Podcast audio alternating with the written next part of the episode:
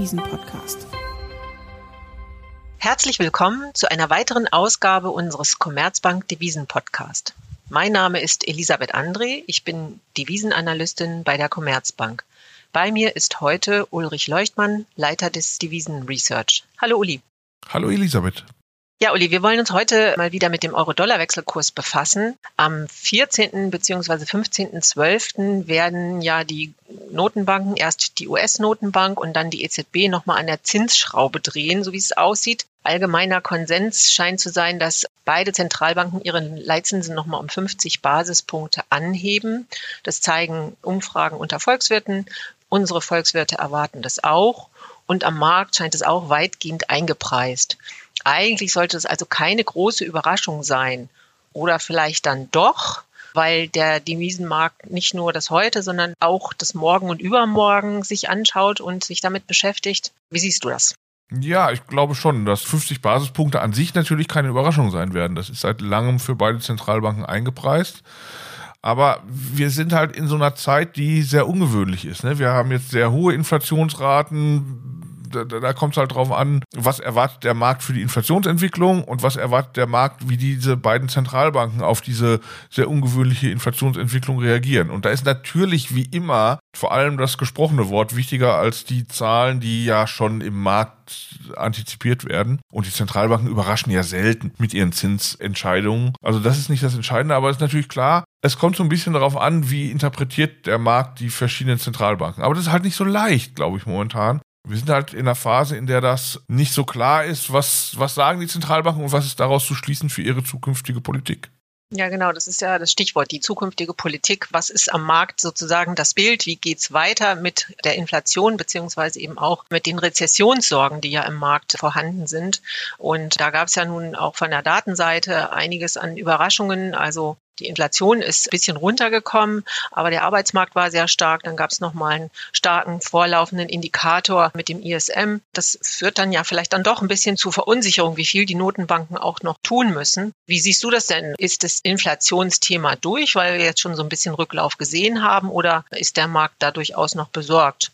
Ja, ich habe neulich mal in einem Morgenkommentar geschrieben, Inflationsthema ist durch. Damit meinte ich, also diese Phase steigender Inflationsraten, die wir im Euroraum ja immer noch bis dato gesehen haben und in den USA mindestens bis vor kurzem, und da ist ja auch noch nicht, wenn man sich das Chart anguckt, der Inflation, noch nicht völlig klar, dass das vorbei ist. Aber dieses Thema ist, glaube ich, nicht mehr das, was den Markt bewegt. Es bewegt eher den Markt, was passiert denn jetzt im nächsten Jahr, wenn die Inflationsraten, wie der Markt erwartet, wieder nach unten kommen und wie reagieren die Zentralbanken darauf? Und da ist natürlich, gebe ich dir recht, also da ist natürlich Konjunktur und Konjunkturindikatoren sind dafür ein entscheidender Punkt, sind wichtige Faktoren. Wenn wir in den USA eine Rezession haben, wird die Fed vielleicht eher geneigt sein, recht schnell ihre Zinsen wieder zu senken. Und wenn wir im Euroraum eine Rezession haben, wird die EZB vielleicht dann auch, sagen wir mal, nicht ganz so sicher sein, ihre Zinsen oben zu lassen. Aber letztendlich ist, glaube ich, schon, sagen wir mal, die Inflationsentwicklung das Entscheidende. Und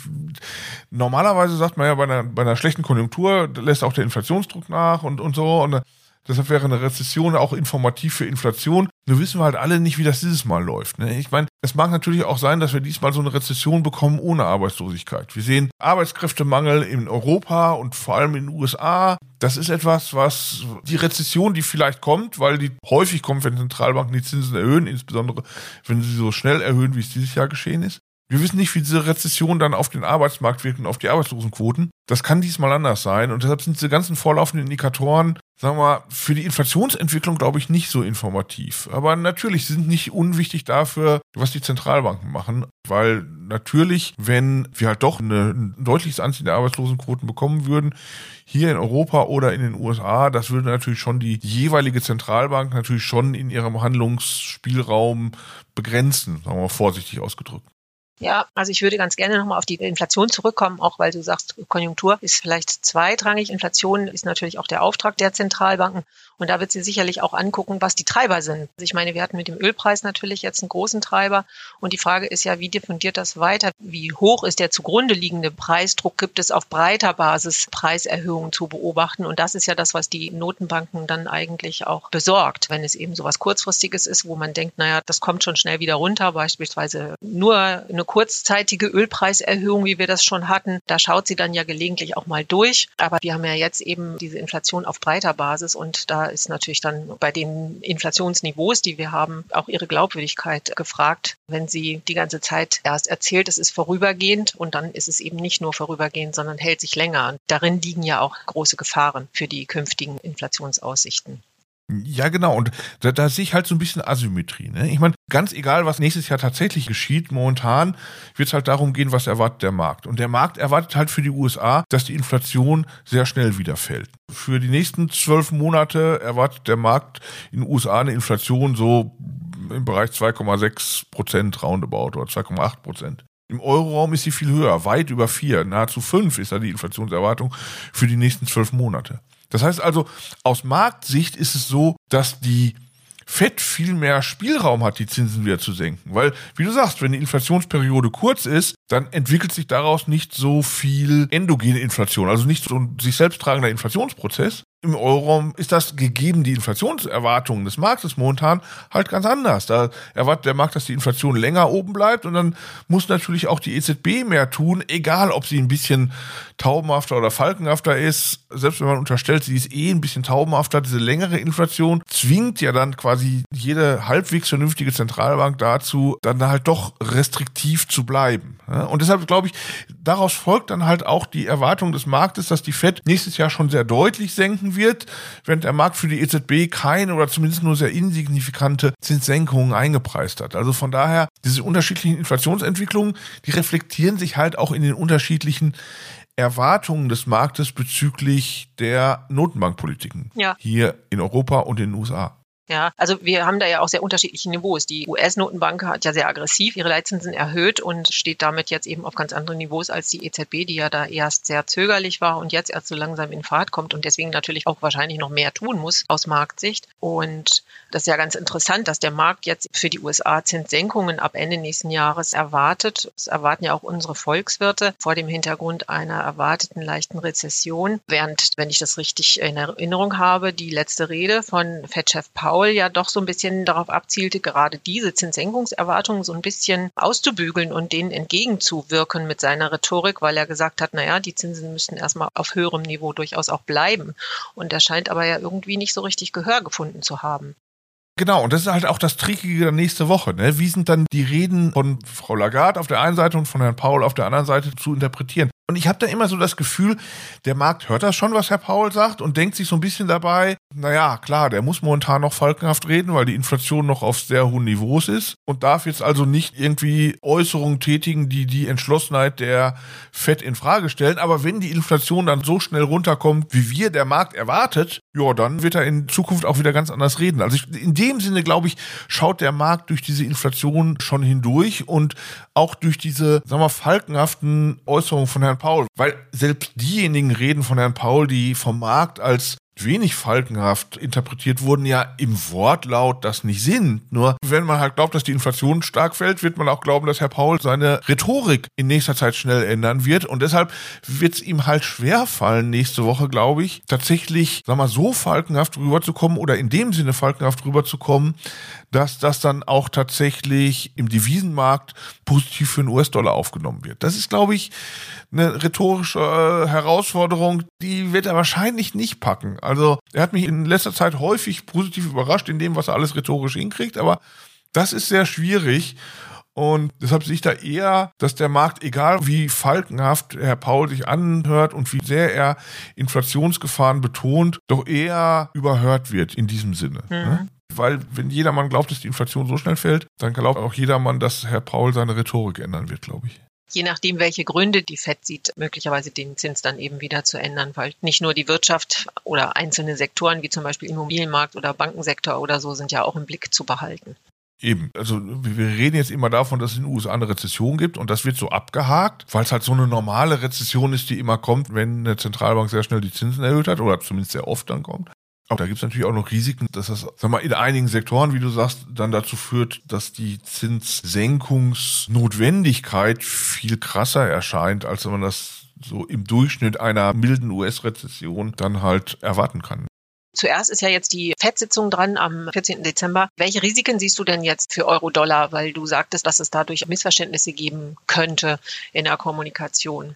Ich will gar nicht sagen Missverständnisse, aber ich glaube halt, der Markt macht eine Prognose darüber, was Herr Paul denn in Zukunft reden wird. Und deshalb kommt er mit dem, was er aktuell sagt, nicht so richtig durch. Und deshalb kann ich mir halt vorstellen, dass er, egal ob er falkenhaft erscheinen will oder nicht, das nicht wirkt. Und deshalb eher Dollar negativ ist. Ja. Wenn bei der EZB das halt anders ist. Ne? Ich meine, wenn der Markt so, so Inflationsraten für die nächsten zwölf Monate erwartet, die noch sehr deutlich sind, Herrgott, selbst wenn Frau Lagarde irgendwie partiell taubenhaft rüberkommen würde, von der EZB erwartet ja dann auch keiner, dass die Inflation völlig außer Ruder laufen lässt. Und dann ist natürlich auch dann klar, dass die EZB weiterhin relativ restriktiv bleiben muss. Ne? Und deshalb keine oder zumindest sehr, sehr wenige Zinssenkungsspielräume im nächsten Jahr haben wird, selbst wenn wir dann in Europa eine Rezession sehen. Weil das ist ja auch der Punkt. Weißt du, die Rezession, die jetzt jedermann erwartet, ist ja nicht mehr die, die man vor ein paar Monaten noch erwartete, als alle glaubten, hier in Europa geht der Strom aus und das Gas aus. Ja, ja. Und wir kommen in so eine Krise. Also das ist ja nicht mehr das Szenario des Marktes. Es geht ja auch hier nur um eine normale Rezession nach heftigen EZB-Zinserhöhungen. Das ist ja von der Qualität her jetzt nicht so schlimm. Und von daher glaube ich, dass so ein bisschen von der Kommunikation der Notenbanken her es nächste Woche tendenziell eher günstiger für einen Euro ausgehen könnte. Natürlich kann das sein, dass das vom Markt irgendwie anders aufgenommen wird und dass die Frau Lagarde so überzeugend taubenhaft klingt oder Herr Paul so überzeugend falkenhaft klingt, dass der Markt doch wieder seine Meinung ändert. Nur also wir müssen ja abwägen, ob das wahrscheinlich ist und das halte ich eher nicht für wahrscheinlich. So im, im Normalfall, glaube ich, spricht mehr dafür, dass wir nächste Woche eher dann nochmal sehen, so eine Phase, wo der Euro vielleicht nochmal ein bisschen zulegen kann. Also der Trend der letzten Wochen, den wir gesehen haben, dass sich vielleicht nochmal ein bisschen fortsetzt, weil Frau Lagarde vielleicht, egal was sie sagt, eher als entschlossener dann erscheint für die nächsten Monate und Quartale als Herr Paul. Ne? Aufgrund dieser Inflationserwartung. Und deshalb ist im Grunde neben den Zentralbanksitzungen nächste Woche die US-Inflationsrate, die veröffentlicht wird, dann halt auch wichtig. Ne? Also nicht nur, nicht nur darauf schauen, sondern auch auf die Inflationsdaten, würde ich sagen. Ja, also ich denke, dass generell wahrscheinlich der Markt genau beobachten wird, wie insbesondere die Inflationsdaten natürlich jetzt kommen. Das ist natürlich entscheidend. Kommen sie weiter runter wie erwartet oder zeigt sich eventuell doch, gibt es Indikatoren oder Hinweise, dass es noch länger sich hartnäckig zeigt? Und natürlich dann eben auch von den Konjunkturdaten Hinweise dafür, dass der zugrunde liegende Preisdruck hoch bleiben könnte. Wenn ich das richtig nochmal aufnehmen darf mit den Erwartungen des Marktes, ist es natürlich ein Unterschied, ob man sozusagen noch nicht so viel die Zinsen erhöht hat wie die EZB und wo der Markt dann eben noch mehr erwartet, dann ja, dann kann da auch noch was kommen sozusagen, während die FED ja so schon sehr viel geliefert hat und jetzt sozusagen das Tempo ihrer Zinserhöhungen reduziert, weiter reduziert und es trotzdem als restriktiv verkaufen muss. Und das sozusagen ist schwierig dem Markt zu vermitteln. Jedenfalls ist das so meine Wahrnehmung bei dem, was bei seiner letzten Rede eben scheinbar nicht am Markt angekommen ist. Ja, meine Wahrnehmung ist da ähnlich, ehrlich gesagt. Also, schau mal, die, die FED war immer diejenige von diesen beiden Notenbanken, die viel aktiver war. Die hat mehr die Zinsen nach oben gerissen, aber die war auch auf dem Weg nach unten viel aggressiver dabei als die EZB.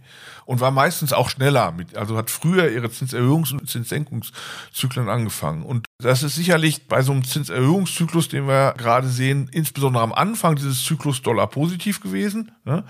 Aber dann ist es halt auch auf der anderen Seite relativ schnell Dollar negativ, wenn die Fed dann halt ihre Zinsen senken wird wieder. Und ich glaube, Nächstes Jahr könnte so ein Jahr sein, wo viele sagen, na, die EZB hat doch die klügere Politik gemacht, weil sie halt nicht so aggressiv war bei den Zinserhöhungen, dann muss sie jetzt auch nicht so schnell korrigieren. Langfristig mag das alles nicht stimmen, aber es kommt ja darauf an, wie es erscheint zunächst. Und das ist etwas, wo ich glaube, dass das halt auch mittelfristig so ein bisschen Euro-Optimismus rechtfertigt, dass halt die FED mit ihrer sehr aktiven Politik nach oben dann auch die ist, die schnell als diejenige erscheint, die wieder zurückrudern muss. Ne? Und die EZB dann mit ihrer langsameren, ausmaßgeringeren Politik vielleicht so ein bisschen klüger erscheint, wenn es dann halt mit der Inflation nach unten geht. Dass das langfristig vielleicht falsch ist, und dass langfristig vielleicht der Inflationsdruck in Europa dadurch höher ausfällt als in den USA, das wird man erst in ein paar Jahren sehen. Also darüber kann der Devisenmarkt momentan sicherlich noch kein Urteil fällen und auch nicht in den nächsten Monaten oder Quartalen.